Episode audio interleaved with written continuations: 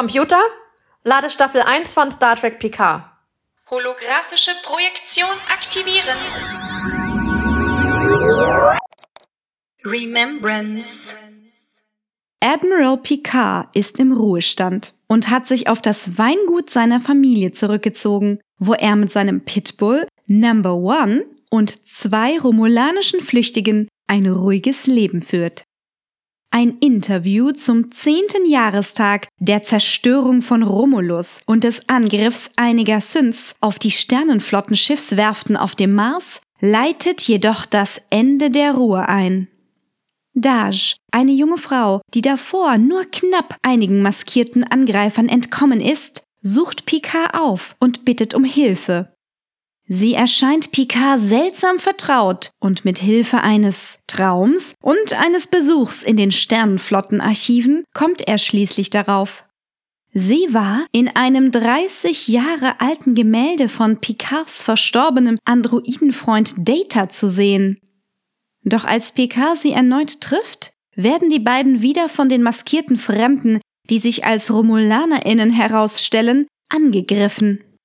Dash zeigt erstaunliche Kräfte, kommt jedoch trotzdem beim Kampf in einer Explosion um. Picard vermutet, dass Daj eine Art Androidin aus Fleisch und Blut und Datas Tochter sein könnte und sucht im Daystrom-Institut um Rat. Dort dürfen seit dem Marsangriff keine Androiden mehr gebaut werden. Doch KI-Spezialistin Dr. Agnes Gerati kann einige Auskünfte geben. Der verschollene Bruce Maddox hat vor dem Synthverbot an menschenähnlichen AndroidInnen wie Dash geforscht. Wenn er tatsächlich ihr Schöpfer ist, muss es auch noch eine zweite Androidin geben, weil diese immer in Zwillingspaaren erschaffen wurden. Und tatsächlich, wir sehen die Zwillingsschwester, Dr. Soji Asher arbeitet in einer sogenannten romulanischen Rückgewinnungseinrichtung, die sich in einem gigantischen Borg-Kubus befindet. Maps and Legends. Am First Contact Day 2385 in der Utopia Planitia Schiffswerft auf dem Mars bringt der Androide F8 plötzlich seine Mitarbeiter um, deaktiviert die Verteidigungsanlagen und tötet sich dann selbst. 14 Jahre später sieht sich Picard mit seinen Ex-Tal Shiar-MitbewohnerInnen die Überwachungsvideos des Angriffs auf ihn und Dash an. Von Dash keine Spur. Könnte es der Tal Shiar, der romulanische Geheimdienst gewesen sein? Oder eventuell der noch geheimere Übergeheimdienst Jad Vash, der nichts so fürchtet wie künstliche Intelligenz und synthetisches Leben? Auch in Dashs Apartment wurden alle Beweise vernichtet bis auf Anrufeinträge, die verraten, dass Dages identische Androidenschwester Soji sich nicht auf der Erde befindet. Picard bekommt einen Hausbesuch seines Arztes Moritz Benayoun, der ihn für diensttauglich erklären soll, ihm aber eine möglicherweise tödliche Hirnkrankheit diagnostiziert. Picard besucht CNC Kirsten Clancy im Starfleet Hauptquartier und bittet um ein Schiff mit Crew, um der Sache mit Dash auf den Grund zu gehen. Sie lehnt ab. Clancy kontaktiert Starfleet Security-Chefin Commodore O und informiert sie über Picards Behauptungen. Diese kontaktiert ihre Mitarbeiterin Lieutenant Rizzo, deren geheimes Team anscheinend für Dajs Tod verantwortlich ist. Picard glaubt, dass er nicht seine loyalen Freunde um Hilfe bitten sollte, sondern jemanden, der ihm weniger freundlich gesonnen ist. Ex-Offizierin Raffi Musiker. Sie will Picard eigentlich nicht sehen, doch mit einer Bemerkung über geheime romulanische Attentäter weckt er ihr Interesse. Willkommen auf dem Borg-Kubus. Wir fliegen durch schier endlose Reihen von Alkoven, Kabelschächte und Prozessoreinheiten hinein in das Gespräch von Narek und Soji, die in Bewunderung des Artefaktes ihren Liebhaber belehrt, dass dieses im Unterschied zu einem funktionierenden Kubus nicht mehr allmächtig ist, sondern getrennt vom Kollektiv, verloren und verwundbar. Der verschwiegene Narek findet diesen Ort wenig romulanisch, da er nicht perfekt ist. Soji jedoch hat ein Fable dafür und versucht innerhalb ihrer Arbeit für die Betreiber der Wiedergewinnungseinheit mehr zu tun, als nur die Borg auszuschlachten. Sie versucht, ihre Würde wiederherzustellen.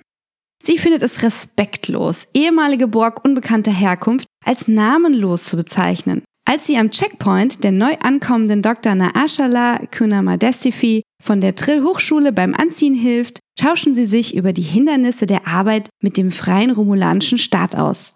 Narek weiß, wer die neue Doktor ist und begleitet nach einer kleinen Forschungsrunde Soji zu ihrer Arbeit, wo Borg in regenerativer Stasis auseinandergebaut und ihre kybernetischen Teile gesichert und versiegelt werden.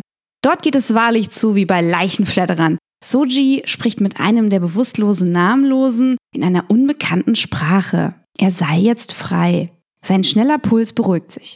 Derweil zählt Commodore O Lieutenant Rizzo aus, die offensichtlich nicht sauber genug gearbeitet hat, als sie Dashs Ermordung vertuschte. Wir verstehen schnell, diese Menschenfrau und diese Vulkanierin sind nicht das, was sie vorzugeben scheinen. Rizzo scheint nicht besonders gut als Undercover-Agentin zu sein und soll sich nun auf dem Borg-Kubus persönlich um den Fall kümmern. O ist sauer, dass das Ding nicht untersucht werden konnte. Sie möchte nicht das gleiche Versagen bei der anderen Maschine sehen. Natürlich sprechen sie von Soji. Sie suchen nach einem Nest, dem Versteck anderer sogenannter Missgeburten. Rizzos bester Mann ist ihr Bruder, Narek, dessen Herangehensweise offensichtlich anderer Natur ist. Rizzo setzt ihn unter Druck, dass er Ergebnisse bringen muss, da sie sonst das Ding töten würde, was für beide sehr schlecht wäre. The end is the beginning. 2385 Der Mars brennt. Picard trifft Ruffy vor dem Starfleet-Hauptquartier wo er soeben aus Protest gegen den Abbruch der Romulaner Rettungsmission zurückgetreten ist. Auch Ruffy wurde damals gefeuert und lebt seitdem einsam und verbittert.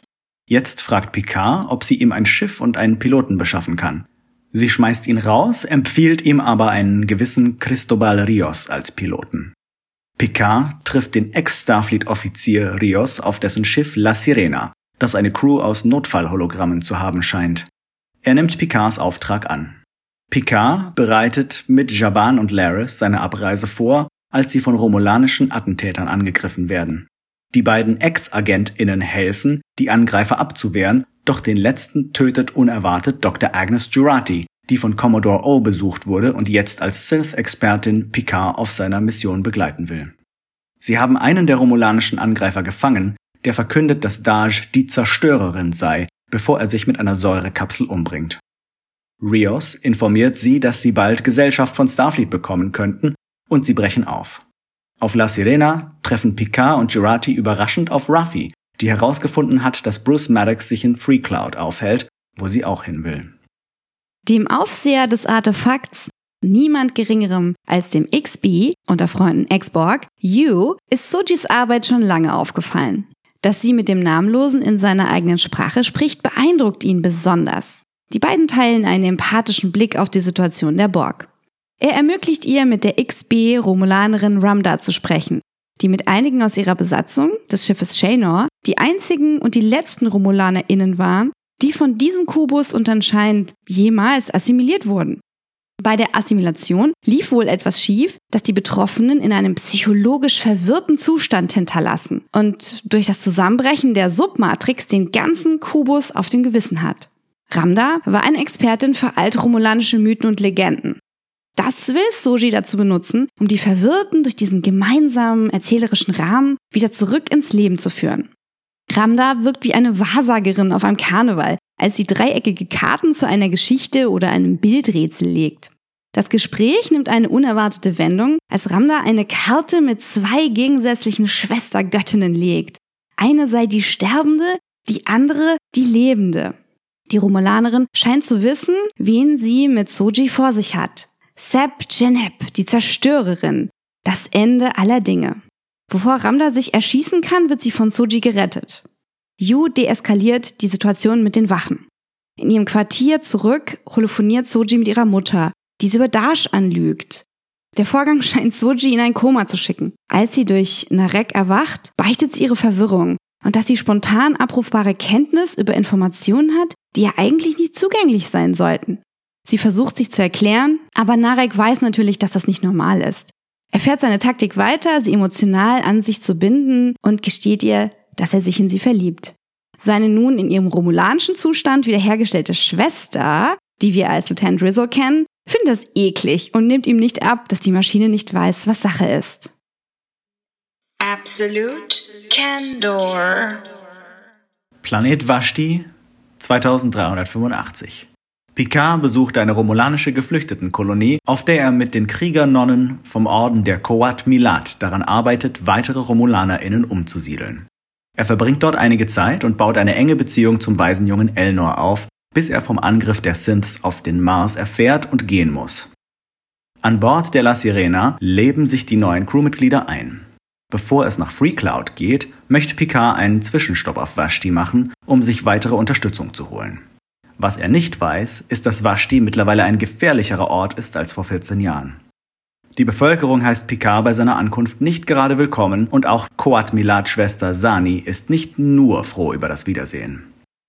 Der mittlerweile erwachsene Elnor lebt immer noch bei ihnen und wurde zum Krieger ausgebildet, kann aber als Mann nie einer der Coat Milat werden. Picard hofft, dass Elnor sich seiner Mission als Leibwächter anschließt, doch dieser nimmt Picard dessen lange Abwesenheit übel und lehnt ab. Picard will aufbrechen, muss jedoch auf das Transportersignal der Sirena warten und vertreibt sich die Zeit in der örtlichen Bar. Ein romulanischer Ex-Senator sucht Streit mit ihm, fordert ihn zu einem Schwertkampf auf und greift an. In diesem Moment taucht Elnor auf und tötet den Angreifer. Er nimmt Picards, hoffnungslose und deswegen würdige, Mission an. Picard entschuldigt sich bei Elnor und den anderen RomulanerInnen, weist Elnor jedoch nach der Rückkehr auf La Sirena wegen der unnötigen Tötung des Ex-Senators zurecht. Das Schiff wird von einem Warlord in einem alten Bird of Prey angegriffen und kann sich nur retten, als ein weiteres Schiff auftaucht und eingreift. Als dieses zerstört wird, beamen sie die Pilotin an Bord. Es ist Seven of Nine. Yes! Auf dem Borg-Artefakt sichtet Soji alte Aufnahmen von Ramda, in denen sie von romulanischen Prophezeiungen über Eb Geneb, die Zerstörerin, und Ganmadan, den Tag der Auslöschung, spricht. Wenig später sucht Narek sie auf und sie kommen sich weiter näher, auch wenn Narek ihr nicht viel über sich verraten möchte. Stattdessen will er mit ihr durch die Borggänge rutschen und schlittern. Das macht Soji auch Spaß, bis Narek sie darüber ausquetscht, warum es keine Aufzeichnungen über ihre Ankunft gibt. Nachts wird Narek von seiner sexy Schwester besucht, die möchte, dass er sich mit dem Herausfinden von Sojis Informationen beeilt. Er jedoch will behutsam vorgehen, damit sie eine bessere Chance haben, auch Sojis Verbündete aufzuspüren. Stardust City Rag. 13 Jahre zuvor stürmt Seven eine Lagerhalle, in der ehemalige Borg für ihre kybernetischen Teile ausgeschlachtet werden. Brutalst und ohne Betäubung. Schnell erkennen wir ihren Ziehsohn Ichab wieder, den sie damals, als er noch ein Teenager war, mit der Voyager aus einem gestrandeten Kubus befreite. Seven kann ihn nicht retten und muss ihn aus Gnade erschießen, damit er nicht weiter leidet. Schnitt nach Las Vegas, wo Shangela, nein, Moment, nach Freecloud, wo ein Kredithai, die Nachtclubbesitzerin Bejazzle, ihren Schuldner Bruce Maddox empfängt, der knapp dem Teil Shia entkommen ist. Dieser habe seine Forschungseinrichtung mit einer Art Auflösungswaffe völlig zerstört. Maddox könne nun seine Schulden bei ihr nicht mehr begleichen.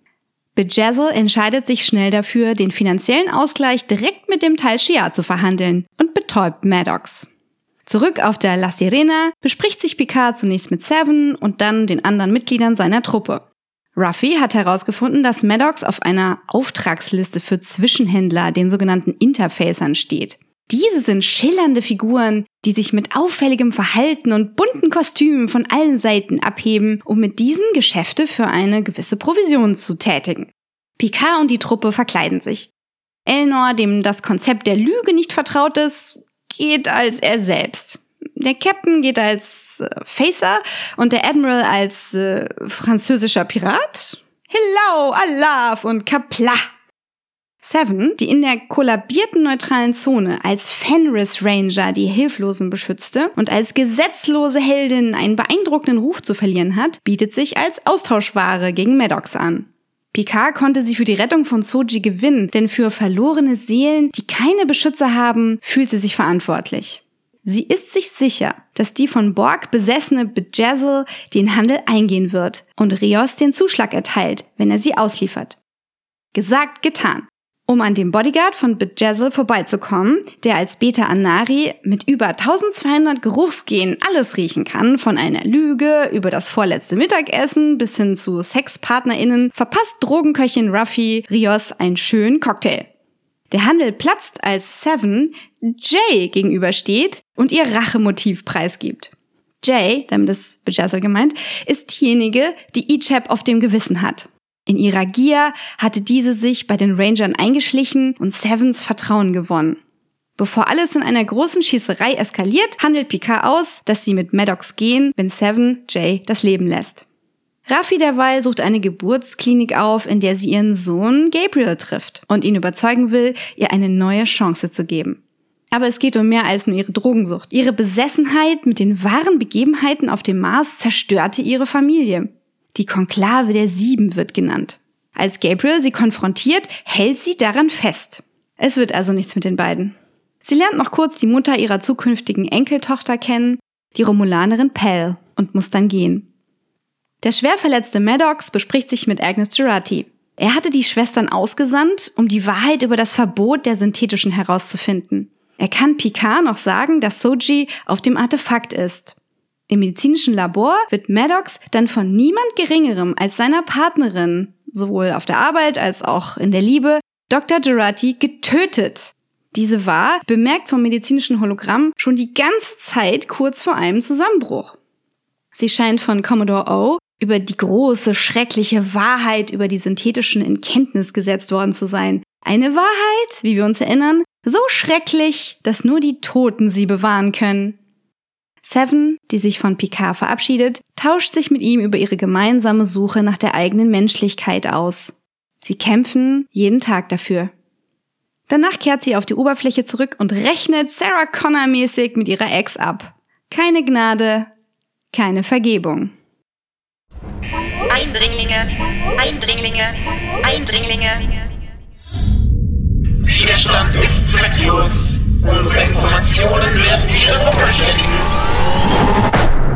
Und zwar schreiben wir das Jahr 1476. Das ist eine Weile her. Der Delta-Quadrant. Wesen mit Maschinenteilen gehen den einheimischen Völkern auf die Nerven. 1842. Die Borg assimilieren die Möglichkeit der Wiederbelebung durch Nanosonden.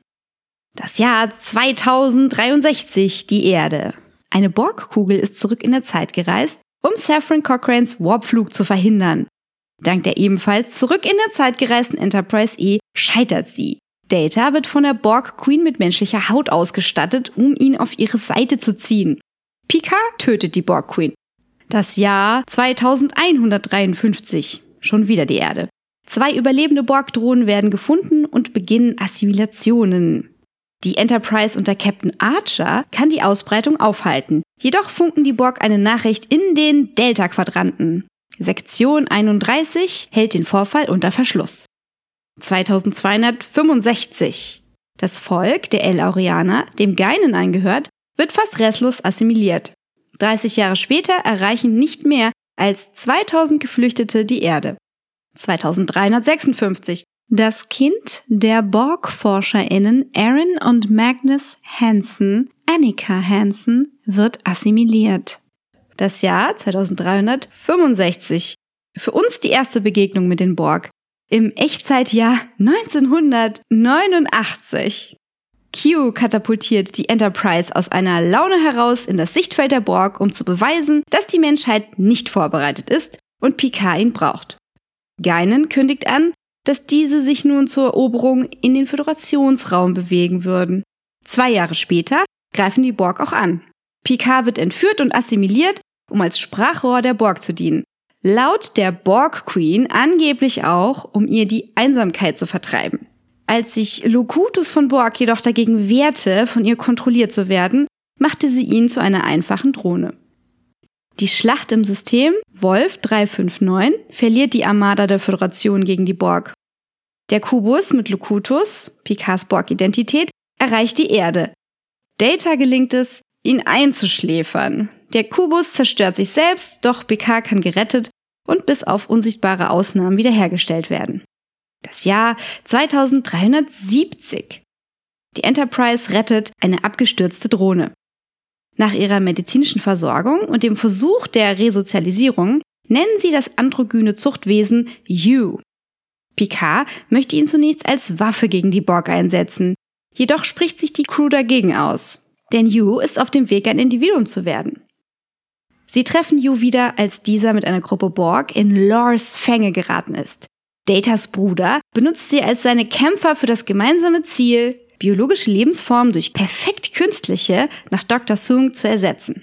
Er manipuliert Data mit Sungs Emotionschip. Der Plan scheitert. Yu wird zum Befreier und Anführer von Lors Borg. Drei Jahre später führt eine Schlacht im Alpha-Quadranten mit den Borg zu dem Zeitreisevorfall. Ein Jahr später wird im Delta-Quadranten Seven of Nine vom Kollektiv getrennt, als die Borg und die Voyager eine vorübergehende Allianz eingehen. Wiederum vier Jahre später nutzt Captain Janeway den Trans-Warp Hub der Queen, um die Voyager endlich nach Hause zu schicken. Dabei vergiftet eine durch die Zeit gereiste Version von Janeway das Kollektiv, als sie von der Queen persönlich assimiliert werden soll. Holographische Projektion fortsetzen. Jetzt geht es weiter mit dem Jahr 2399. The Impossible Box. Soji träumt von einem Erlebnis in ihrer Kindheit. Bevor sie im Traum ihren Vater sehen kann, wacht sie in ihrem Bett neben Narek auf. Er stellt Fragen über ihren Traum, doch sie möchte auch seine Geheimnisse wissen, zum Beispiel seinen echten Namen. Als Narek später seine Schwester trifft, spielt sie mit seiner Rubik's Cube-artigen Mystery Box. Sie hat keine Geduld für seine langsamen Fortschritte, doch er glaubt, dass Sojis Unterbewusstsein der Schlüssel zu Informationen über die Heimatwelt der Synths ist. In seinem nächsten Gespräch mit Soji sät Narek Zweifel über ihre Mutter und ihre seltsamen Telefonate, bei denen Soji immer einschläft. Als Soji das nächste Mal mit ihrer Mutter spricht, kämpft sie gegen den Schlaf an und merkt kurz vor der Bewusstlosigkeit, dass es sich wohl um eine künstliche Mom-Intelligenz handelt. Als sie wieder aufwacht, durchsucht und scannt sie ihre Habseligkeiten. Nichts davon ist älter als 37 Monate. Sie spricht mit Narek darüber. Er glaubt, Sojis Erinnerungen seien künstlich und er bietet an, mithilfe einer tabuisierten romulanischen Meditationstechnik mehr herauszufinden. Narek und Soji beginnen die Meditation in einem bewachten Geheimraum. Er gewinnt ihr Vertrauen, indem er ihr seinen echten Namen verrät. Chayan. Bei der Erforschung von Sojis Traum finden Narek und seine lauschende Schwester den Aufenthaltsort der anderen Synths heraus. Er sagt Soji, dass sie nicht real sei, verlässt sie und sperrt sie mit seiner Mystery Box im Meditationsraum ein. Als aus diesem Würfel radioaktives Gas strömt, wird Soji aktiviert und schlägt ein Loch in den Boden, durch das sie entkommt. Etwas früher auf La Sirena. Agnes erklärt Picard den Tod von Bruce Maddox. Er hat Mitgefühl, ahnt jedoch nichts von Agnes Schuld. Sein nächstes Ziel ist das Borg-Artefakt, wo er Soji finden will. Die Vorstellung, einen Borg-Kubus zu besuchen, beunruhigt den Ex-Borg Picard, was sich noch verstärkt, als er in Datenbanken die Erinnerungen an seine Erfahrungen mit den Borg auffrischt. Währenddessen trifft Agnes Rios beim nächtlichen Fußballspiel. Auch wenn sie es für einen Fehler hält, möchte sie Sex mit ihm haben, um ihre Sorgen zu vergessen. Er hat nichts dagegen. Um Zutritt zum Borg Reclamation Project im Artefakt zu erhalten, braucht Picard eine Bescheinigung von der Föderation. Ruffy ist zwar betrunken und high, kann aber trotzdem helfen, indem sie eine alte Starfleet-Bekanntschaft unter Druck setzt. Picard darf den Projektdirektor Hugh treffen. Elnor will mit, doch Picard geht alleine. Die Rückkehr in den Kubus ist traumatisch für Picard. Dies wird nur etwas besser, als Hugh ihn mit einer Umarmung begrüßt. Als Hugh ihm das Projekt und die Ex-Borg zeigt, begreift Picard, diese Borg sind Opfer und keine Monster. Picard fragt nach Soji und Hugh führt ihn zu ihrem Quartier, das sie verwüstet auffinden. Als Sojis zuvor verschwundenes Signal wieder auftaucht, suchen sie danach und finden die junge Frau, als diese gerade durch eine Decke bricht. Picard bittet sie, ihn ihr helfen zu lassen, und sie kommt mit. Hugh führt die beiden in die Königinnenzelle, wo es einen Spatial Trajector gibt, der sie weit weg teleportieren kann. Während sie die Koordinaten für den Planeten Nepenthe eingeben, erscheinen romulanische Wachen, die jedoch sogleich von Elnor, der Picard doch gefolgt ist, ausgeschaltet werden. Elnor und Hugh bleiben zurück, damit niemand Soji und Picard folgen kann. Auch La Sirena nimmt Kurs auf Nepenthe. Wir beginnen mit einer kleinen Vorgeschichte. Informationen auf den Hauptschirm. Das Jahr 2330. Das Mädchen Kestra wird als Tochter der Betasoidin Laxana Troy und des Menschen Ian Andrew Troy geboren. Sechs Jahre später bekommt sie die kleine Schwester Diana. Sie sind Töchter des fünften Hauses von Betaset und Hüterin des heiligen Kelches von Rix und nach ihrer Mutter Erbin des Ringes von Betaset. Im Alter von sieben Jahren ertrinkt Kestra bei einem Familienausflug, als sie in einen See fällt. Laxana kann ihren Tod nicht verarbeiten und löscht alle Erinnerungen an sie aus.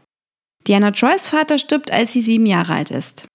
2357. William T. Riker, der auf sich allein gestellt ist, seit er 15 ist, da sein verwitweter Vater sich in Arbeit stürzte, macht seinen Abschluss auf der Sternflottenakademie. Er beginnt seinen Dienst auf der USS Pegasus. Als er zwei Jahre später auf Betaset stationiert ist, lernt er dort Diana Troy kennen und lieben. Bevor Will 2361 seinen Dienst auf der USS Potemkin antritt, sehen die beiden sich noch einmal an den Wasserfällen von Janara. Da sie sich nicht verabschieden können, versprechen sie sich ein Wiedersehen auf Risa in sechs Wochen. Dieses findet nie statt.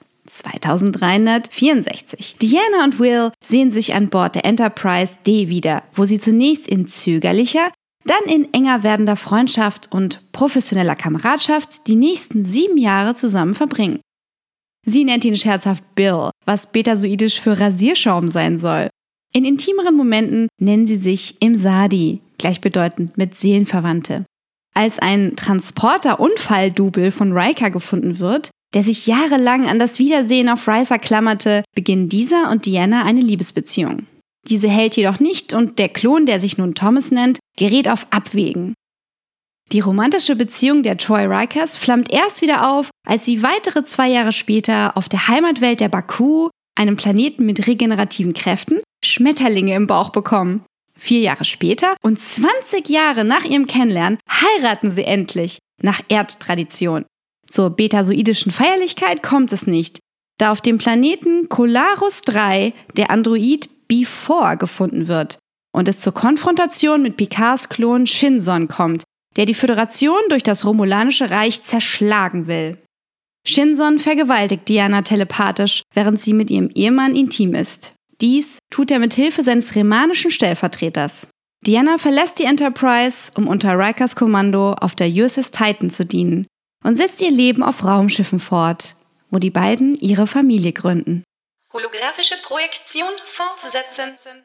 Vor dem Daystrom-Institut in Okinawa genießt Dr. Agnes Girardi ihre Mittagspause, als Commodore O sie besucht. Sie will, dass Agnes Picard als Spionin begleitet und zeigt ihr in einer erzwungenen Gedankenverschmelzung furchtbare Dinge, die passieren würden, wenn Synths weiter existieren dürfen. Agnes schluckt einen Tracker. Auf dem Borg-Kubus ist Hugh mit anderen XBs Gefangener von Narissa und den Jadwash. Sie will wissen, wohin Picard und Soji verschwunden sind. Als er nichts verrät, tötet sie die XBs. Hugh kann sie jedoch nicht töten, weil der Vertrag zwischen Föderation und Romulus ihn beschützt. Um die Geflohenen trotzdem aufzuspüren, entlässt Narissa La Sirena aus dem Borg-Traktorstrahl und trägt Narek auf, das Schiff in seinem Snakehead-Jäger zu verfolgen. Elnor, der jetzt zu Hugh stößt, bleibt zurück, um diesem zu helfen, den Borg-Kubus mit der Energie aus der Königinnenzelle zu zerstören und ihn so den RomulanerInnen zu entreißen. Das stellt freilich eine Vertragsverletzung dar, was Narissa nun erlaubt, Hugh doch zu töten. Das gelingt ihr leider auch, obwohl Elnor sie wacker bekämpft. Elnor braucht nun einen anderen XB, um die Königinnenzelle zu aktivieren. Er findet Sevens SOS-Marke, die Picard zurückgelassen hatte, und aktiviert diese. Die verbleibende Crew der La Sirena bemerkt, dass sie verfolgt werden. Während sie versuchen, Narek abzuschütteln, verhält sich Agnes seltsam. Sie will plötzlich am liebsten die ganze Mission abbrechen und zurück nach Hause. Ruffy versucht sie mit großen Mengen Kuchen und Kakao zu beruhigen und schlussfolgert, dass Agnes Verhalten mit dem Tod von Bruce Maddox zusammenhängt. Agnes übergibt sich. Rios bringt sie in die Krankenstation und offenbart ihr seinen Verdacht, dass Ruffy etwas damit zu tun haben könnte, dass La Sirena ihren Verfolger nicht abschütteln kann. Doch Agnes gesteht, dass es in Wirklichkeit an ihr liegt. Als Nareks Schiff wieder auftaucht, lässt Rios Agnes kurz alleine Sie repliziert sich ein Gift, das den Tracker in ihrem Körper deaktiviert, sie aber auch in ein Koma versetzt. Picard und Soji schließlich kommen auf dem Planeten Nepenthe an, wo sie sofort von einem Teenager-Mädchen namens Kestra mit Pfeil und Bogen bedroht werden. Picard erkennt das Mädchen und bittet sie, ihn zu ihren Eltern zu bringen, den Troy Rikers. Ein freudiges Wiedersehen. Troy und Riker ahnen, dass Picard Schwierigkeiten mitbringt, bieten aber ihre Gastfreundschaft an. Nach einer Dusche, einem Nickerchen und einer Pizza lassen sich besser neue Pläne schmieden. Picard ruht sich im Zimmer von Troys und Rikers verstorbenem Sohn Thaddeus aus. Thad war schwer krank und konnte nicht geheilt werden, weil seine Behandlung eine verbotene synthetische Matrix erfordert hätte. Soji ist indessen stark verunsichert, denn erst durch eine Bemerkung Picards hat sie verstanden, dass sie eine Androidin ist. Sie stellt jeden Aspekt ihrer Realität in Frage. Die empathische Kestra fragt sie aus und erzählt ihr von ihrem Vater Data. Beim Abendessen, es gibt Bunnycorn Pizza, gewinnt Picard endlich Sojis Vertrauen. Mit Kestras Hilfe finden sie heraus, was auch Narek wissen wollte, wo Sojis Heimatplanet ist. Am nächsten Morgen kommt endlich La Sirena am Planeten an und Picard und Soji verabschieden sich von ihren Freunden. Broken Pieces.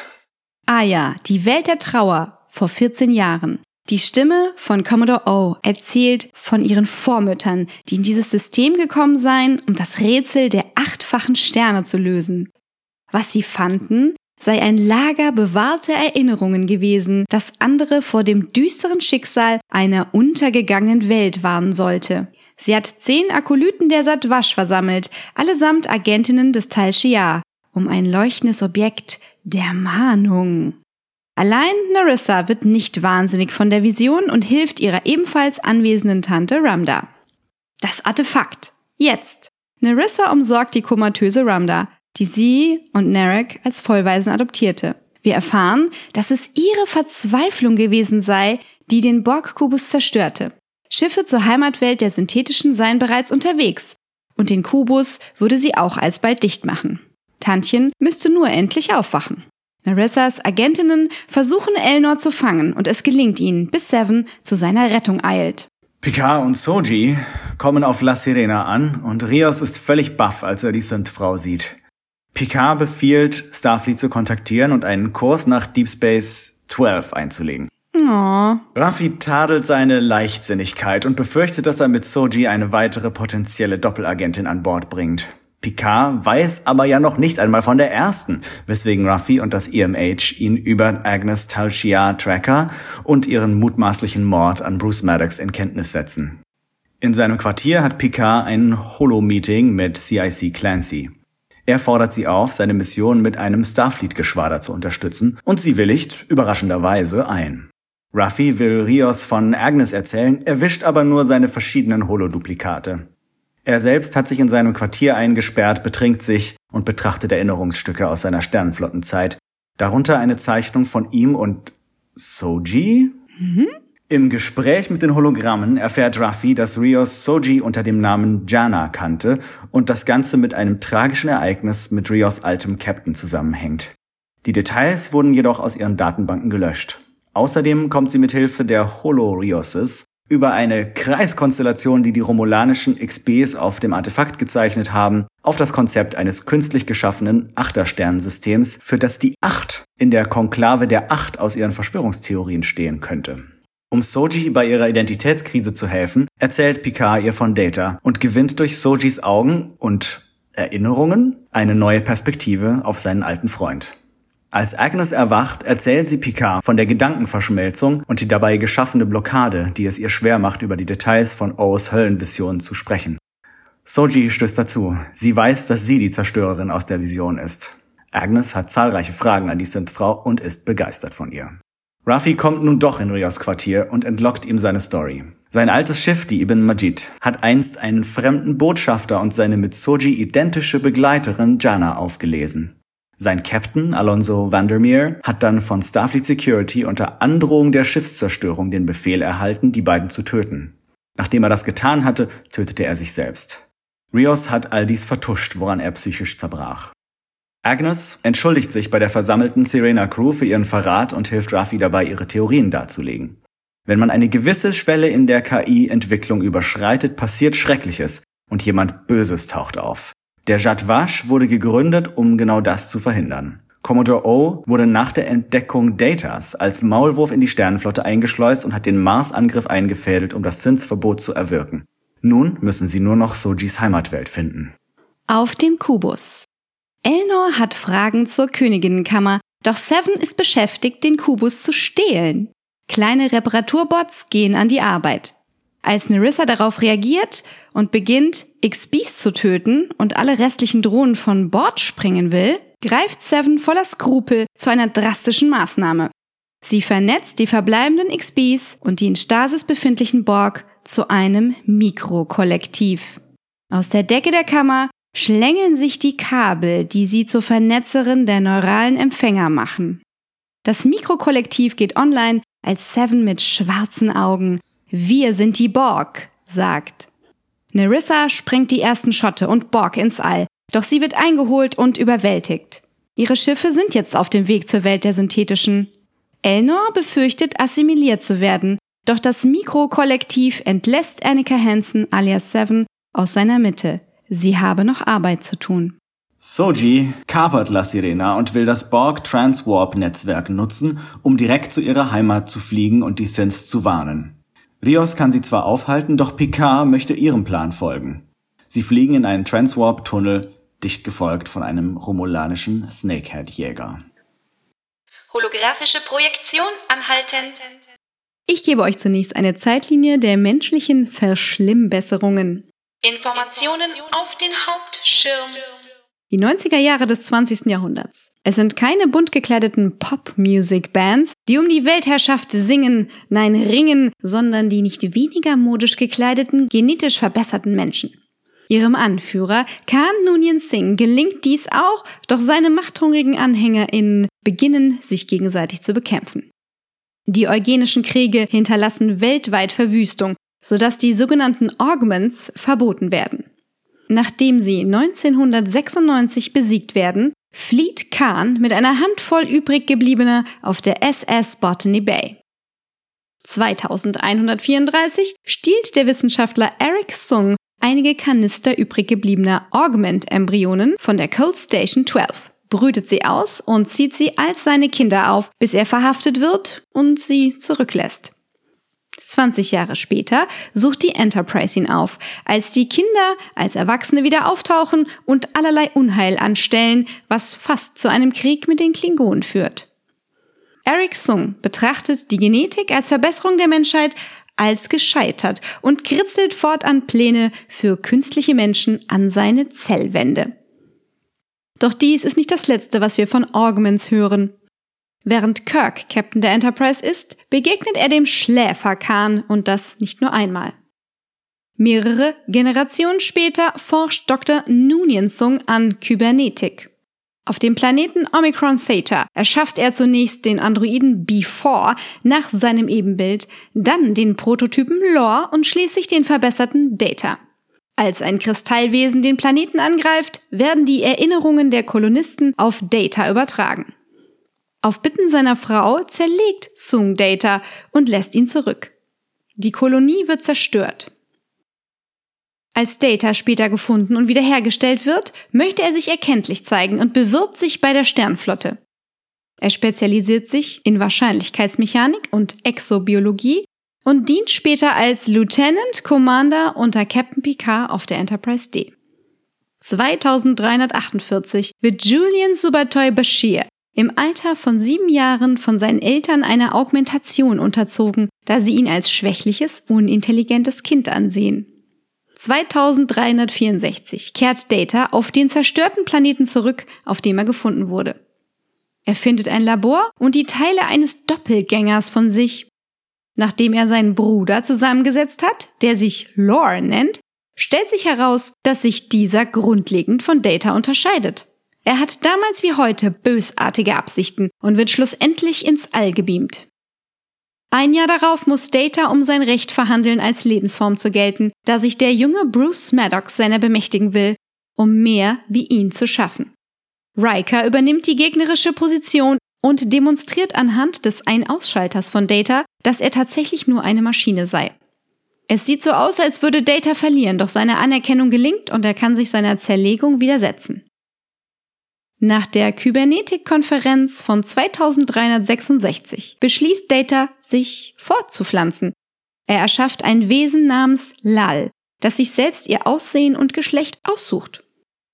Nachdem sie schnell lernt und sich mental zu einem Teenager entwickelt, mit einem ersten Verliebtsein, dem ersten Job als Kellnerin in Zehn vorne, soll sie zur Erforschung von ihrem Vater getrennt und ins Daystrom-Institut gebracht werden und bekommt dadurch derartige Existenzangst, dass ihr junges Leben buchstäblich zerfällt. Data speichert ihr Gedächtnis ab, sodass sie nach ihrem Tod nicht vergessen wird. Ein Jahr später trifft Data auf seinen Erbauer und auch Lore. Dieser stiehlt gewaltsam den Emotionschip, den Sung für Data entwickelt hatte, und macht sich davon, um sich wenig später mit den Borg einzulassen. Nunien Sung stirbt an seinen Verletzungen. 2367 ist es Data, der Locutus von Borg zurückbringen und Picard retten kann. Fortan wird Data für Bruce Maddox Berichte anfertigen. 2370 trifft Data durch Zufall auf Dr. Juliana Trainer, ehemals Sung, die sich als seine Mutter zu erkennen gibt, doch sie ist es nicht ganz, denn diese Juliana ist eine androidische Kopie der Verstorbenen, die den Angriff auf Omicron Theta nicht überlebte. Sung schuf sie lebensecht mit Haut und Haaren und einem Chip, der sie allen Scannern als Mensch ausgibt. Data enthält ihr diese Entdeckung vor, denn sie ist programmiert zu sterben, sobald sie die Wahrheit erführe. Ihr künstlicher Körper ist so geschaffen, ein natürliches Versagen zu erleiden. Er kann ihr noch ein Bild zeigen, das er von Lal gemalt hat, bevor sie ihres Weges geht. Kurz darauf steht er unter Kontrolle von Lore und versucht mit einer Gruppe von Borg die Föderation zu vernichten. 2371 Data aktiviert seinen Emotionschip und macht endlich Witze, über die er selbst lachen kann. Zwei Jahre später trifft Data auf die Borg-Königin und widersteht ihrem Angebot. Die Invasion der Borg kann gestoppt werden, als Picard die Königin vernichtet. 2374 arbeitet Dr. Julian Bashir mit einem Think Tank von neun Augments, die wie er illegal verbessert wurden, aber im Gegensatz zu ihm nicht gesellschaftsfähig sind. Fünf Jahre später ortet die Enterprise Teile von Datas Vorgänger B4. Dies war Teil des Plans des remanischen Usurpators Shinson, dem Klon von Picard, seinen Vater und die Föderation zu zerstören. Data speichert seine Daten in B4 ab und opfert sich, um Picard zu retten.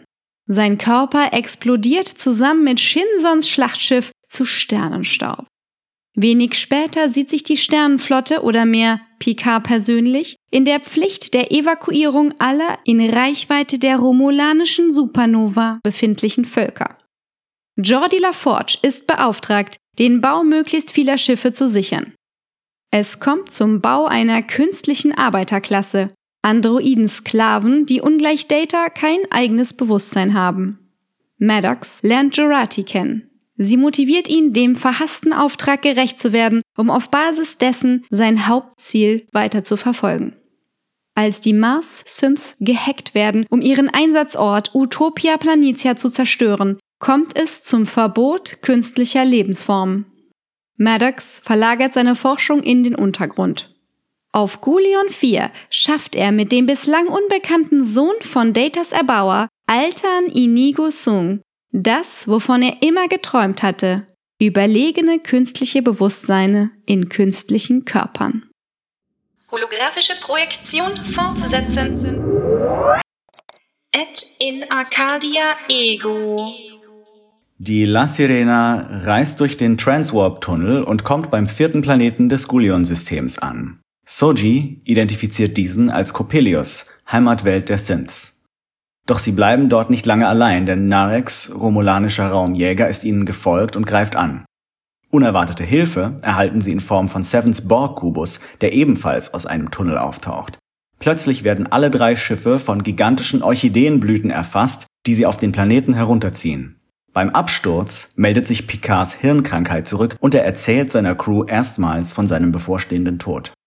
Sie brechen zu Fuß auf, um die Synths vor der nahenden romulanischen Flotte zu warnen, statten aber davor noch dem zerstörten Borg-Kubus einen Besuch ab. Eleanor ist froh, Picard wiederzusehen. Seven ist mit den XBs dabei, einige Systeme des Artefakts zu reparieren. Darunter auch die Langstreckensensoren, mit deren Hilfe sie feststellen, dass 218 romulanische Warbirds zu ihnen unterwegs sind.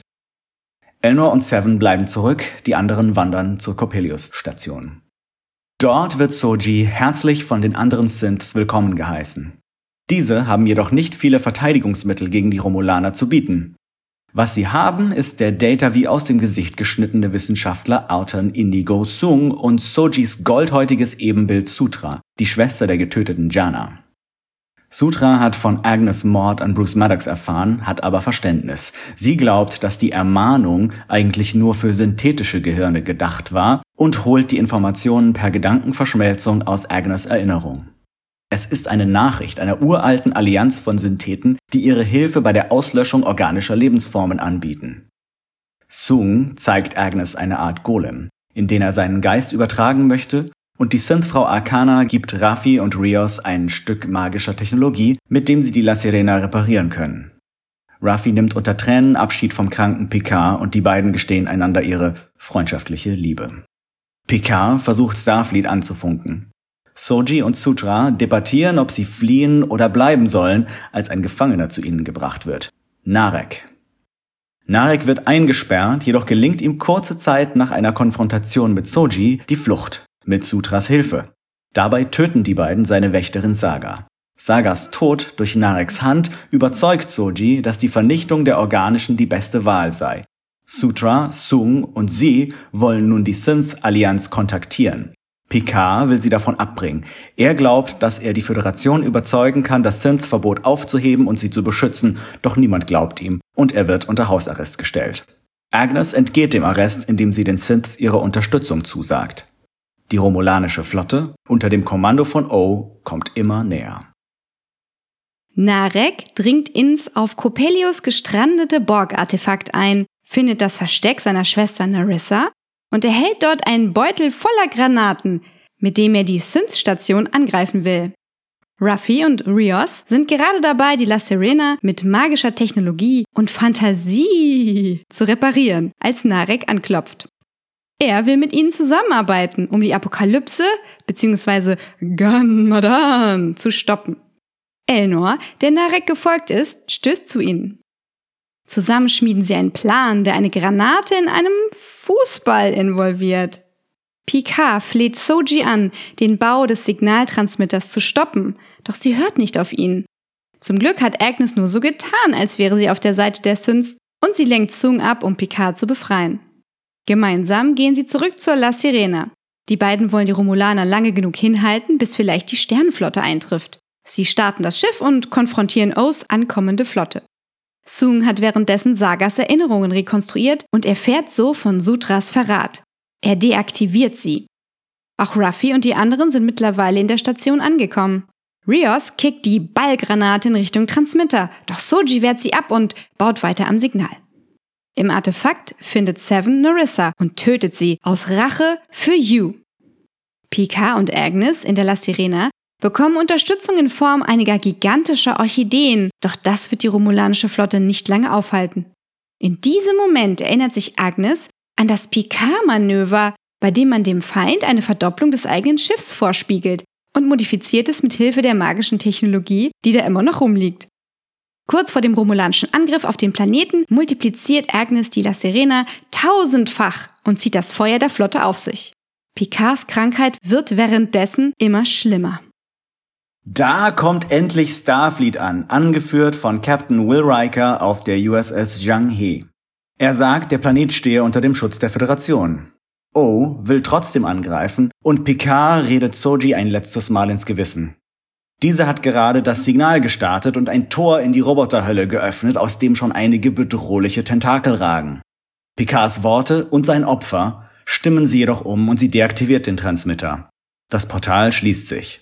O's Flotte zieht sich zurück und Picard bedankt sich bei Riker für dessen Unterstützung, bevor auch die Sternenflotte abzieht. Picard stirbt. Agnes kann nicht helfen und Soji beamt die beiden auf den Planeten, wo der Rest der Crew Abschied nehmen kann. Abends trinken Seven und Rios zusammen ein und unterhalten sich über Dinge, die sie bereuen. Ruffy tröstet den am Boden zerstörten Elnor.